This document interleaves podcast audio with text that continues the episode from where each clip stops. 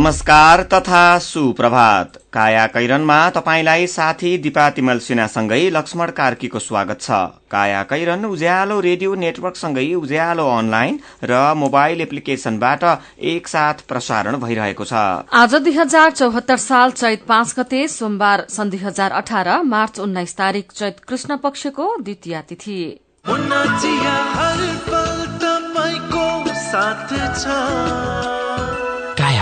साथमा मुना चिया। हर उत्सव हर मौसममा मुना चिया। काया कैरन शुरू गरौं मुख्य मुख्य खबरका शीर्षकहरूबाट। प्रधान न्यायाधीशबाट जोशीको बहिर्गमनसँगै न्यायालय र फैसलामाथि समीक्षा शुरू न्यायाधीशले फैसलामै हस्ताक्षर नगर्दा न्यायमै अन्याय। दश कक्षामा ग्रेडिङ शुरू भएपछि नब्बे हजार विद्यार्थी कतै भर्ना भएनन्। यस वर्षको एसईई परीक्षाको तयारी पूरा। तरलता अभाव भएपछि ब्याङ्कहरू निक्षेप खोज्दै सहकारी संस्थामा उच्च ब्याज दरको प्रलोभन। रूसको राष्ट्रपतिमा फेरि पुटिन विजयी। पुटिनलाई छयत्तर प्रतिशत मत। र विशेष साधारण सभा बोलाउन कार्य सम्पादन समिति बनाउने क्यानको निर्णय। लालिगामा रियल मड्रिड र बार्सिलोना विजयी चेल्सी एफए कपको सेमी फाइनलमा उज्यालो जस्तो दिव्य एलइडी बल्ब। छैन कुनै चिम यस्तो जस्तो। Divya LED bulb. बनाऊ गाउँ सहर। झिलिमिली झिलिमिली लगाई Divya LED bulb. Divya LED bulb. दुई वर्षको वारेन्टीका साथ चौधवटा साधारण चिम बाल्नुभन्दा एउटा दिव्य एलइडी बल्ब बाल्नुमै बुद्धिमानी। दिव्य एलइडी बल्ब उज्यालोमा छ दम खर्च पनि कम। दिव्य एलइडी बल्ब। ल भन्नुहोस् तपाईँहरूसँग ठेक्का पाउने आधारहरू के के हुन्? सर मसँग एक क्लासको निर्माण कम्पनी छ। हामीसँग विदेशबाट आयात गरेका राम्रा उच्च स्तरका मसिनहरू छन्। तपाईँसँग चाहिँ के छ? मसँग गैडा सिमेन्ट छ। गैडा सिमेन्ट। म निर्माणमा सधैँ गैडा सिमेन्ट नै प्रयोग गर्छु। गैडा सिमेन्ट बाहेक अरू सिमेन्टमा मलाई विश्वासै लाग्दैन। वाह जोसँग गैडा सिमेन्ट छ उसँग सब थोक छ। उदयपुर सिमेन्टद्वारा उत्पादित गैडा सिमेन्ट इतिहास साक्षी छ। काया कैरनमा अब खबरको सिलसिला न्याय खोज्न पुगिने न्यायालयका फैसला समय समयमा विवाद र आलोचनाको विषय बन्ने गरेका छन्। समयमा न्याय नदिइएको मात्रै होइन आर्थिक लेनदेन नै हुने गरेको सम्मका गम्भीर आरोप न्यायालय र न्यायाधीशमाथि पटक पटक लाग्ने गरेका छन्। न्यायालयमा पारदर्शिता नरहेको बिचौलियाको बिगबिगी रहेको र न्यायाधीश नै अनुचित प्रलोभनमा फस्ने गरेको कुरा न्याय क्षेत्रकै व्यक्तिहरूले पटक पटक स्वीकारेका पनि छन्। न्यायाधीशको जिम्मेवारी सम्हाल्न साथ सबैजसो प्रधान न्यायाधीशको जिम्मेवारी सम्हाल्न साथ सबैजसोले न्यायालयको शुद्धिकरणलाई प्राथमिकतामा राख्ने बताउँदै आएका पनि छन्। यसैबीच प्रधान न्यायाधीशबाट गोपाल पराजुलीको बहिर्गमन भएसँगै न्यायालय फैसला र त्यसमाथिका विवादहरूबारे स्वस्थ समीक्षा आवश्यक रहेको विषय उठ्न थालेको छ। आजको नयाँ पत्रिका दैनिकले एकसठी अर्बका मुद्दा आदेश दिने इजलास शीर्षकमा मुख्य खबर छापेको छ। जस अनुसार सात करोड़को मुद्दा राजस्व अन्तशुल्कको नक्कली स्टिकर आयात गरिएको विषयको मुद्दामा तत्कालीन कामु प्रधान न्यायाधीश दीपक राज जोशी र बमबहादुर श्रेष्ठले भारतीय नागरिक विनोद कुमार गुप्तालाई थुनामुक्त गर्ने आदेश दिनुभएको थियो। त्यसै गरी होटल सोल्टीको क्यासिनो सञ्चालनको रोयल्टी बाह्र करोड़ तिर्नुपर्ने सरकारको दावी रहेको मुद्दामा तत्कालीन प्रधान न्यायाधीश गोपाल पराजुली र बम कुमार श्रेष्ठको इजलासले रोयल्टी होइन। होटल होइन क्यासिनोका सञ्चालकले तिर्नुपर्ने फैसला गरेको थियो। त्यस्तै होटल मल्लको क्यासिनो सञ्चालनको आठ करोड़ रूपियाँ रोयल्टी सम्बन्धी मुद्दामा न्यायाधीश दीपक राज जोशीको एकल इजलासले आठ करोड़ बक्यौता नतिर्ने क्यासिनो बन्द नगर्न पर्यटन विभागलाई आदेश दिएको थियो। त्यसै गरी सहन्यायाधिवक्ता निलम्बनको कारवाही सम्बन्धी सरकारको लागू औषध कारोबारीलाई छुटाएको सरकारी दावी सहितको मुद्दामा न्यायाधीश सपना प्रधान मल्लको इजलासले सरकारी वकिल कार्यालय काठमाडौँका सह न्यायाधिवक्तालाई निलम्बन नगर्न आदेश दिनुभएको थियो।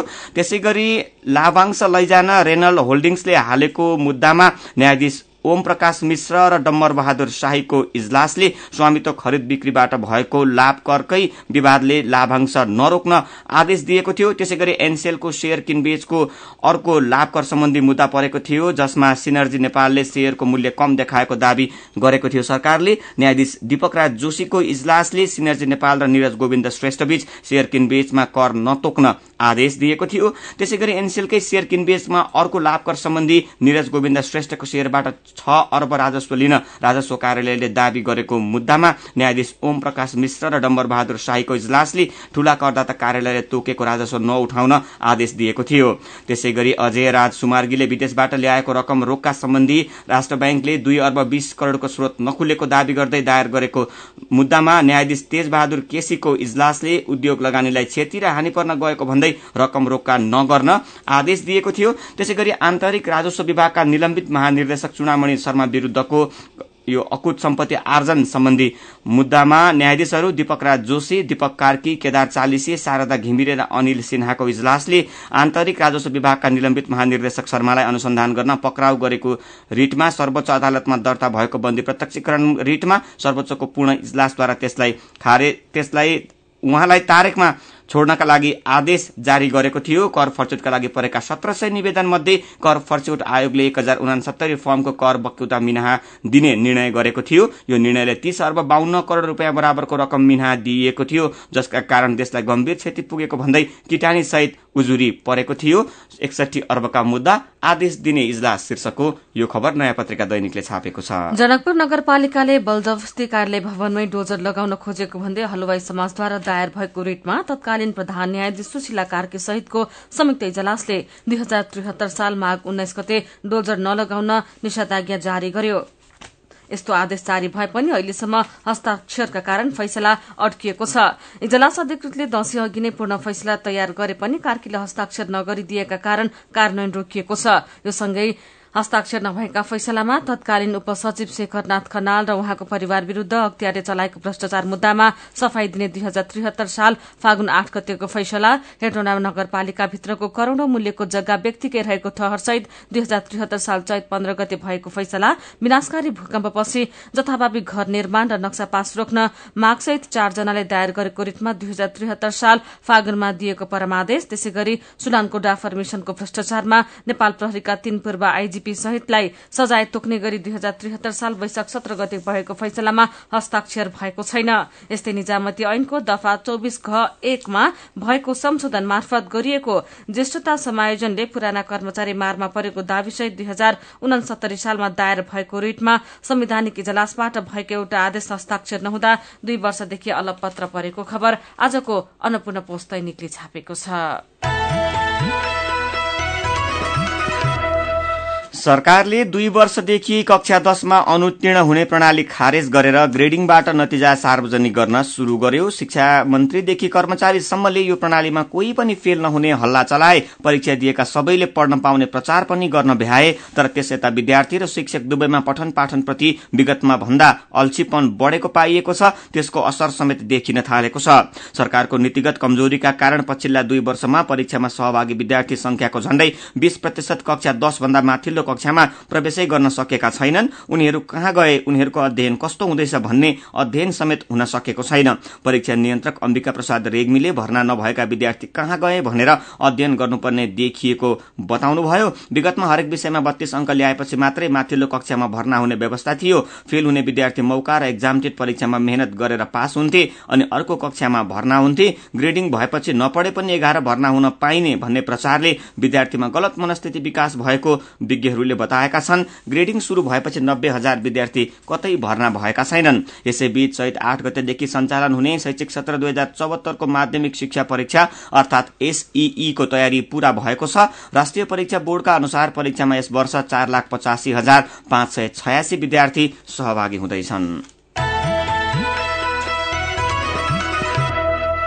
सुनसरीको बराहा क्षेत्र नगरपालिका एघारमा रहेको इग्राहीको बाँतर बस्तीमा विद्युत सर्ट भएर शनिबार राते भीषण आग लागि हुँदा बस्ती नै सखा भएको छ। स्थानीय पचासी घर ध्वस्त हुँदा दुई सय पचास परिवार विस्थापित हुन पुगेका छन्। पीड़ित भोकै खुला आकाशमुनि बसिरहेका छन्। आगो निभाउने क्रममा कोशी गाउँपालिका तीन बस्ने एकचालिस वर्षीय प्रभु सरदार गम्भीर घाइते हुनुभएको छ। ग्यास सिलिण्डर पड्केर हातमा चोट लागेका उहाँको विराटनगरमा रहेको नोबेल अस्पतालमा उपचार भइरहेको छ। वडा अध्यक्ष केदार विष्टका अनुसार भगत चौधरी राजेन्द्र मण्डल दशन चौधरी हरिहर मण्डल अशोक सरदार किशुनदेव सरदार भोला सरदार मुक्तार मिया हरि सरदार रीनादेवी सरदार र प्रमोद सरदार लगायतको घर पूर्ण रूपमा जलेका छन्। यस्तै पुण्य चौधरी मुगालाल चौधरी जयनारायण चौधरी देवनारायण चौधरी रमानन्द चौधरी ओमप्रकाश चौधरी मोहन सरदार जयप्रकाश चौधरी कान्छा सरदार भोलैया देवी सरदार सोनाई चौधरी लक्ष्मण सरदार लगायत परिवारको पनि घर जलेर नष्ट भएको छ। जलेर झण्डै छ लाख रूपियाँ नगद पचास लाख बढ़ीको गरगहना पचास लाख बराबरका धान गहुँ चामल र लाखौंका भाँडा बर्तन जलेर नष्ट भएको विष्टले बताउनु भएको छ। बराह नगरपालिकाका प्रमुख निलम खनालले क्षतिको पूर्ण विवरण आउन अझै बाँकी रहेको जानकारी दिनुभएको छ। यस्तै प्रदेश एकको राजधानी र औद्योगिक करिडोर समेत रहेको मोरङमा विपद व्यवस्थापनको पूर्व तयारी छैन। फागुन अन्तिम समय यता जिल्लामा आगलाईका आधा दर्जनभन्दा बढ़ी घटना भइसकेका छन् तर जिल्लाका सात दमकल मध्ये चारवटा मात्र सञ्चालनमा रहेको खबर आजको कान्तिपुर दैनिकले छापेको छ। काया कैरनमा रिपोर्टसँगै खबरको सिलसिला बाँकी नै छ सुन्दै गर्नुहोला। वैदेशिक रोजगार न्याय सम्बन्धी जानकारी। वैदेशिक रोजगारमा जाने व्यक्ति ठगिएमा वा शोषणमा परेमा वैदेशिक रोजगार विभागमा उजुरी गर्नुपर्दछ। वैदेशिक रोजगारमा ठगिएको व्यक्तिले बुझाएको रकम र त्यसमा थप पचास प्रतिशत क्षतिपूर्ति पीड़कबाट फिर्ता पाउनेछन्। वैदेशिक रोजगारमा जाँदा लाग्ने खर्च मेन पावर कम्पनीलाई बुझाइ अनिवार्य भरपाई लिनुपर्दछ। निशुल्क कानूनी सहायता चाहिएमा पिपुल फोरमको फोन नम्बर शून्य एक चार चार दुई तीन नौ सात तीन र चार सात आठ सात दुई दुई छ वा वेबसाइट वेबसाइट www.peopleforum.org.np मा सम्पर्क गर्न सक्नुहुनेछ। वैदेशिक रोजगार प्रवर्धन बोर्डसँगको सहकार्य र गभर्नेन्स फेसिलिटीको सहयोगमा पिपुल फोरमद्वारा सञ्चालित कानूनी सहायता कार्यक्रम। पल्ला गरेर तुरुराम त उसको ब्याङ्क झन्झटिलो ब्याङ्क भनेर रिसाउँदै थियो होइन उसको ब्याङ्कले के झन्झट दिएछ। उच्च ब्याज पाउनु उसको ब्याङ्कमा सधैँ नयाँ नयाँ खाता खोल्नु पर्ने रे। हो र? बिचरा सानोमा ब्याङ्कमा खाता खोलेको भए यो झन्झटै नपर्ने। हो त नि मेरो मोबाइलमा सम्पन्न बचत खातामा ब्याज बढेर आठ आठ प्रतिशत भएको एसएमएस आइसक्यो भने। सानीमा ब्याङ्कको कुरै अर्कै सानीमा ब्याङ्कमा त साझेदार ब्याङ्कको सात सय भन्दा बढी एटिएमबाट प्रत्येक महिना सित्तैमा तिन पटकसम्म पैसा झिक्न सकिन्छ। No commission no tension no झन्झट। अब ध्रुवरामलाई पनि सानीमा ब्याङ्कमा खाता खोलाउनु पर्छ सानीमा ब्याङ्क सबल अनि विश्वसनीय ब्याङ्क अनलाइन खाता खोल्नको लागि W W W dot Sanima bank dot कममा लगइन गर्नुहोस्। थप जानकारीका लागि अन्ठानब्बे शून्य एक सय उन्नाइस शून्य एक सय उन्नाइसमा सम्पर्क गर्नुहोला।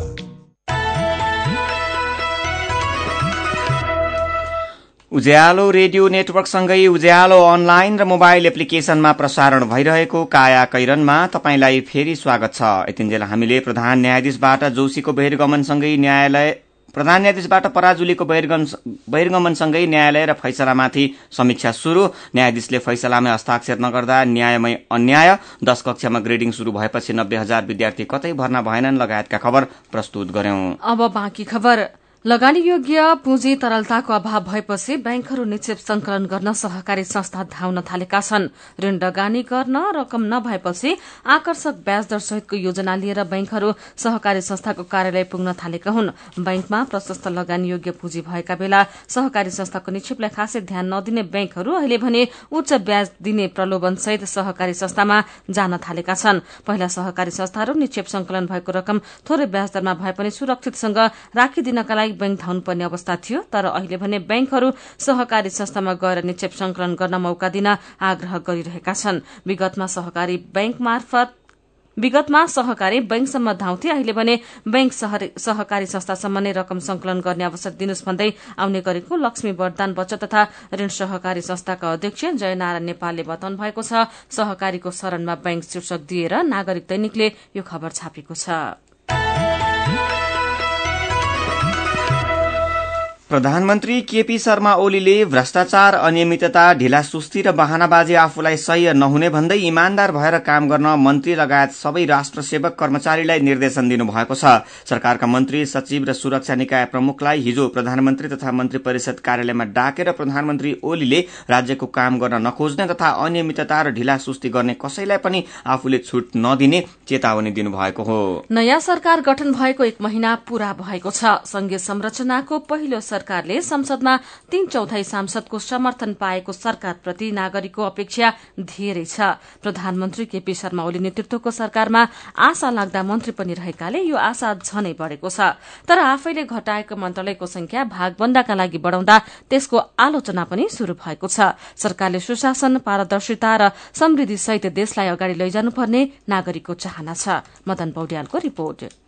नवनियुक्त माननीय मन्त्रीजीहरूबाट शपथ वाचन भएको छ। अब माननीय मन्त्रीजीहरूलाई आफ्ना आसनमा रही शपथ पत्रमा हस्ताक्षर हुनका लागि अनुरोध गर्छु। तेस्रो पटकको मन्त्री परिषद विस्तारसँगै प्रधानमन्त्री केपी शर्मा ओली नेतृत्वको सरकार बाइस सदस्यीय बनेको छ। नयाँ ऊर्जावान र विगतमा राम्रो छवि भएका अनुहार पनि मन्त्री बनेपछि अब परिवर्तन हुन्छ कि भन्ने आशा पनि थपिएको छ।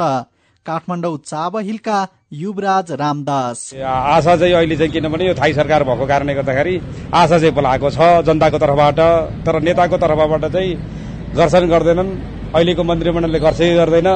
त्यो हेर्न बाँकी नै छ। आम नागरिकको अपेक्षा समृद्धि कहिले होला भन्ने नै छ। नयाँ सरकार बन्ने बित्तिकै नागरिकमा आशा र आकांक्षा बढ्ने गर्छ। तर सरकार विस्तार हुँदै गर्दा मन्त्रालय थप्ने र टुक्र्याउने प्रक्रिया पनि चलिरहेको छ। मन्त्रीकै लागि मन्त्रालय बढाउने निर्णयको आलोचना भएको छ। ललितपुर धोबीघाटका ज्ञान बहादुर गुरुङ। कम मन्त्री नियुक्ति भएर अब सबैले चाहिँ डबल हेडेड काम गर्नु पर्यो होइन? अब किनभने अब प्रान्तीय सरकारमा पनि त्यतिकै मन्त्रीहरू छन्। देशको आर्थिक स्रोतले कहाँबाट धान्लान् यो पनि त ख्याल गर्नु पर्यो। संघीयताको कार्यान्वयनसँगै संविधानले सिंहदरबारमा रहेका धेरै जसो अधिकार प्रदेश र स्थानीय तहलाई हस्तान्तरण गरेको छ। त्यसैले केन्द्रमा धेरै मन्त्रालय र मन्त्रीको आवश्यकता पनि छैन। यसअघिका एकतिसवटा मन्त्रालय घटाएर अठारवटा कायम गरेको तीन हप्तामै सरकारले फेरि टुक्र्याएर एक्काइस पुर्याएको छ। संविधान अनुसार प्रधानमन्त्री मन्त्री राज्य मन्त्री र सहायक मन्त्री गरी मन्त्री परिषदमा बढीमा पच्चिस जना मन्त्री राख्न पाइन्छ। तर अधिकार सम्पन्न संघीय पुनर्संरचना समितिले अघिल्लो व्यवस्थापिका संसदको राज्य व्यवस्था समितिमा सर्वसम्मत निर्णयले केन्द्रमा पन्ध्र मात्र मन्त्रालय कायम गर्ने सिफारिस गरेको थियो। राजपा र संघीय फोरमलाई पनि सरकारमा सहभागी गराउन मन्त्रालय बढाउनु परेको सत्तारूढ दलको दावी छ। तर सहमति अनुसारै पन्ध्र मन्त्रालयमै सबै दललाई समेट्न सकेको भए अझ राम्रो हुन्थ्यो भन्नुहुन्छ संघीय समाजवादी फोरम नेपालका नेता एवं तत्कालीन संविधान सभाका सदस्य शिवजी राई यादव। आइरहेको थियो कुरो अठारवटा मन्त्रालयमा। उहाँले त बरु अठार होइन पन्ध्रै राखेर त्यसमा यदि एउटा मात्रै मन्त्रालय बाँकी राखेर म अरू दललाई अथवा दुईटा राख मन्त्रालय बाँकी राखेर म फोरमलाई र राजपालाई पनि समेट्ने गरी दुईटा मन्त्रालय बाँकी राखेको छु भन्दा अर्कै सन्देश जान्थ्यो। देशलाई अगाडि लैजाने अवसर पाएको वर्तमान सरकारले नागरिकबाट आलोचित हुने भन्दा पनि अपेक्षा गरिएका काम पूरा गर्नुपर्नेतर्फ ध्यान केन्द्रित गर्नुपर्ने खाँचो छ। मेरो पनि भन्नु छ। ट्विटरमा रविन्द्र कुवर भन्नुहुन्छ नेपाली क्रिकेट टोली एक दिवसीय मान्यता पाउन सफल भएकोमा खेलाड़ीलाई शुभकामना तथा बधाईको ओइरो छ। यो हामी नेपालीहरूका निम्ति ऐतिहासिक उपलब्धि हो। यो उपलब्धि तथा खुशीको पललाई अनन्त कालसम्म जोगाई राख्न हामी सबैले आफ्नो ठाउँबाट सक्दो सहयोग गर्नुपर्ने हुन्छ। साथै देशमा खेल मैदान निर्माण अनि धेरै भन्दा धेरै प्रतियोगिताहरूको आयोजना गरिनुपर्छ। एन्जल नामका साथी ट्विटरमा उज्यालोलाई मेन्सन गर्दै लेख्नुहुन्छ दिनानुदिन बढ़िरहेको बलात्कारका घटनामा सरकार किन चुप लागेर बस्दैछ?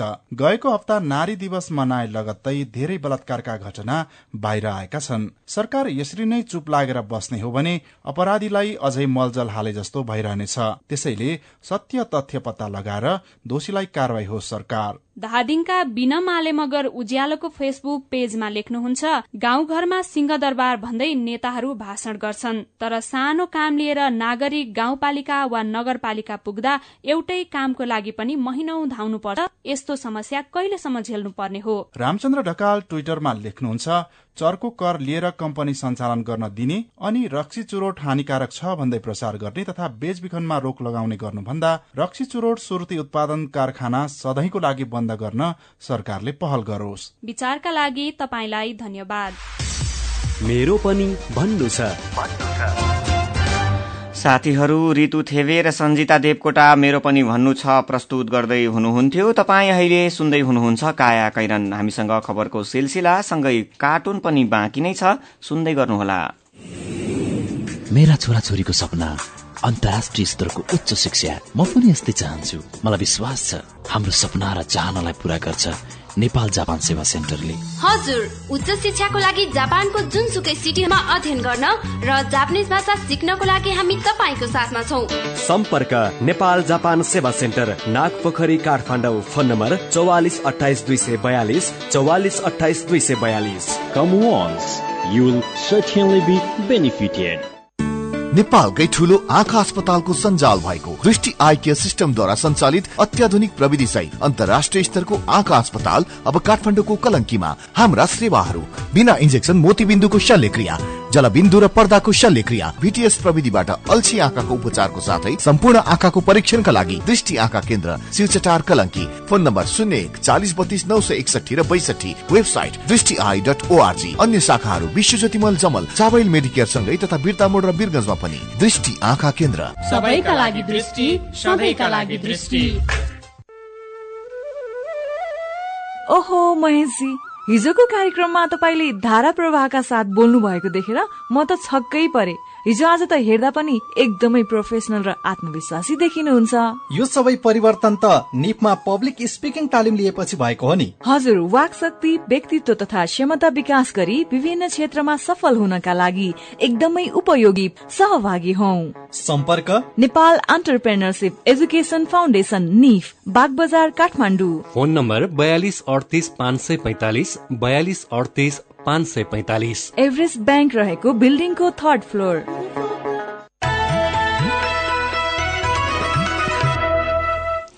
उज्यालो रेडियो नेटवर्क तथा उज्यालोको मोबाइल एप्लिकेशन र उज्यालो अनलाइन डट कमबाट प्रसारण भइरहेको काया कैरन तपाईँले अहिले विभिन्न एफएम स्टेशन तथा उज्यालो अनलाइन र मोबाइल एप्लिकेशनबाट सुनिरहनु भएको छ। अब बाँकी खबर।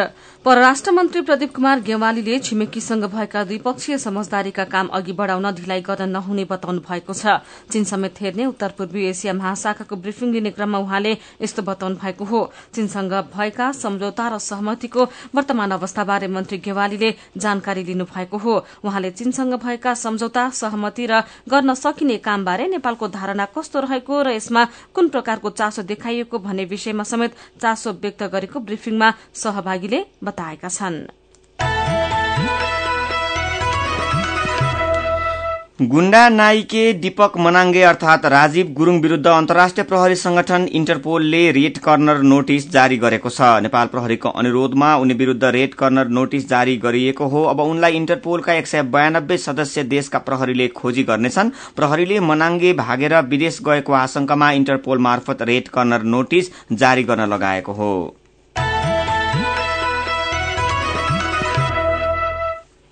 अब विदेशको खबर भारी मतका साथ रूसी राष्ट्रपति भ्लादिमिर पुटिन फेरि नयाँ कार्यकालका लागि राष्ट्रपतिमा निर्वाचित हुनु भएको छ। उहाँले छयत्तर प्रतिशत मत पाउँदै चुनाव जित्नु भएको त्यहाँको निर्वाचन आयोगले जनाएको छ। जित सुनिश्चित भएसँगै शुरू भएको र्याली तथा समर्थकलाई सम्बोधन गर्दै राष्ट्रपति पुटिनले विगतका उपलब्धिलाई नागरिकले पहिचान गर्दै आफूलाई मत दिएको बताउनु भएको छ। रूसको संविधान अनुसार राष्ट्रपतिको कार्यकाल छ वर्षको हुनेछ।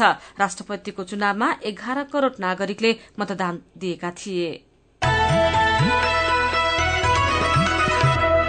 नेपाल क्रिकेट संघ क्यानको निर्वाचित समितिले अन्तर्राष्ट्रिय क्रिकेट परिषद आईसीसीको निर्देशन अनुसार विशेष साधारण सभा बोलाउने प्रक्रियाका लागि कार्य सम्पादन समिति बनाउने निर्णय गरेको छ। हिजो काठमाडौँमा बसेको क्यानको बोर्ड बैठकले अध्यक्ष चतुरबहादुर चन्दलाई पाँच सदस्यीय कार्य सम्पादन समिति बनाउने अख्तियारी दिएको उपाध्यक्ष दिवाकर घलेले जानकारी दिनुभयो। घलेका अनुसार केही दिनमा अध्यक्षले कार्य सम्पादन समिति बनाउनु हुनेछ र त्यसले विशेष साधारण सभाको मिति तोक्नेछ। आईसीसीले क्यानको संशोधित संशोधित विधान अक्षरश पास गर्न भन्दै निर्वाचित समितिलाई मार्च महिनामा विशेष साधारण सभा बोलाउन निर्देशन दिएको थियो। प्रदेश एकको विराटनगरमा पाँचौं विराट गोल्ड कप फुटबल प्रतियोगिताको पहिलोपल्ट दिवारात्री डे नाइट शिफ्टमा आयोजना हुने भएको छ। नेपाल भारत बंगलादेश र भूटानका मुख्य टोलीको सहभागिता रहने गोल्ड कप सत्र चैतदेखि शुरू हुँदैछ। विराटनगरमा रहेको श्वेत रंगशालामा प्रतियोगिता उद्घाटन बेलुकी साढे पाँच बजे हुनेछ। त्यसपछिका सबै खेल बेलुकी छ बजेदेखि आयोजना हुने गोल्ड कप समितिका अध्यक्ष नवीन रिजालले जानकारी दिनुभएको छ। प्रतियोगिता आयोजना गर्नका लागि मैदानमा अन्तर्राष्ट्रिय स्तरको प्रकाश व्यवस्थापन गरिएको पनि उहाँले जानकारी दिनुभएको छ। यसपटकको विजेताले बाह्र लाख एकहत्तर हजार उपविजेताले पाँच लाख एकहत्तर हजार रूपियाँ पुरस्कार पाउनेछन्। क्रिस्टियानो रोनाल्डोको चार गोलको सहयोगमा रियल मड्रिडले स्पेनिस ला लिगामा गिरोनालाई छ तीनले हराएको छ। गैरातीको खेलमा रियल मड्रिडलाई जिताउन बाँकी गोल क्यारेट बेल र भाइजकोएटले गरे एघारौं मिनटमा गोलको खाता खोलेका रोनाल्डोले सत्तालिसौं चौसठी खेलको इन्जुरी समयमा गोल गरेका थिए। गिरोनाका स्टुवानीले दुई तथा रामिरेज लोपेजले एक गोल गरे पनि त्यो रियल मड्रिडलाई रोक्न पर्याप्त भएन। जितसँगै रियलले उनातिस खेलबाट साठी अंक बनाउँदै तेस्रो स्थानमा उक्लिएको छ। यसैबीच रोनाल्डोले खेल जीवनको पचास पचासौं ह्याट्रिक पनि पूरा गरेका छन्। अंक तालिकाको शीर्ष स्थानमा रहेको बार्सिलोनाले एथलेटिको बिल्बाओलाई दुई शून्यले हराएको छ। बार्सिलोनाको अपराजित यात्रा कायमै राख्न अल्कासेरले आठौं मिनटमा र लियोनेल मेस्सीले तीसौं मिनटमा गोल गरेका थिए।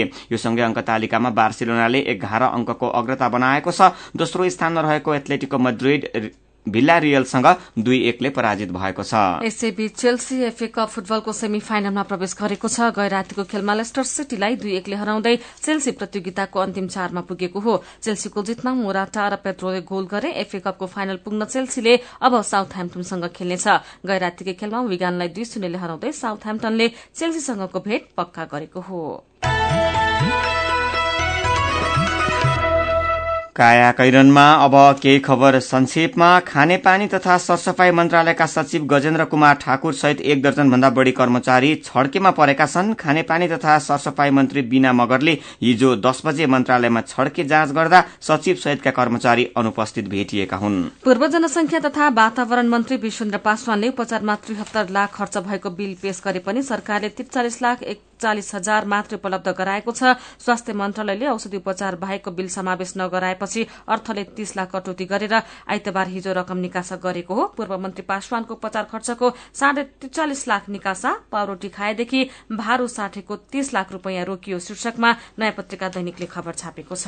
काठमाडौँ महानगरपालिकाभित्र भुसिया कुकुर व्यवस्थापनका नाममा दुई वर्षमा झण्डै दुई करोड़ रूपियाँ सकिएको छ। व्यवस्थापनका नाममा यति ठूलो रकम खर्च भए पनि भुसिया कुकुरको आतंक भने घटेको छैन। पहिलेदेखि नै महानगरपालिकाले भुसिया कुकुर व्यवस्थापनका लागि बजेट छुट्याउने गरेको थियो। पुराना कार्यक्रम प्रभावकारी नभएको भन्दै दुई वर्ष अघि महानगरपालिकाले कुकुर व्यवस्थापन गर्न मनुमित्र कार्यक्रम शुरू गरेर दुई करोड़ रूपियाँ सकेको हो।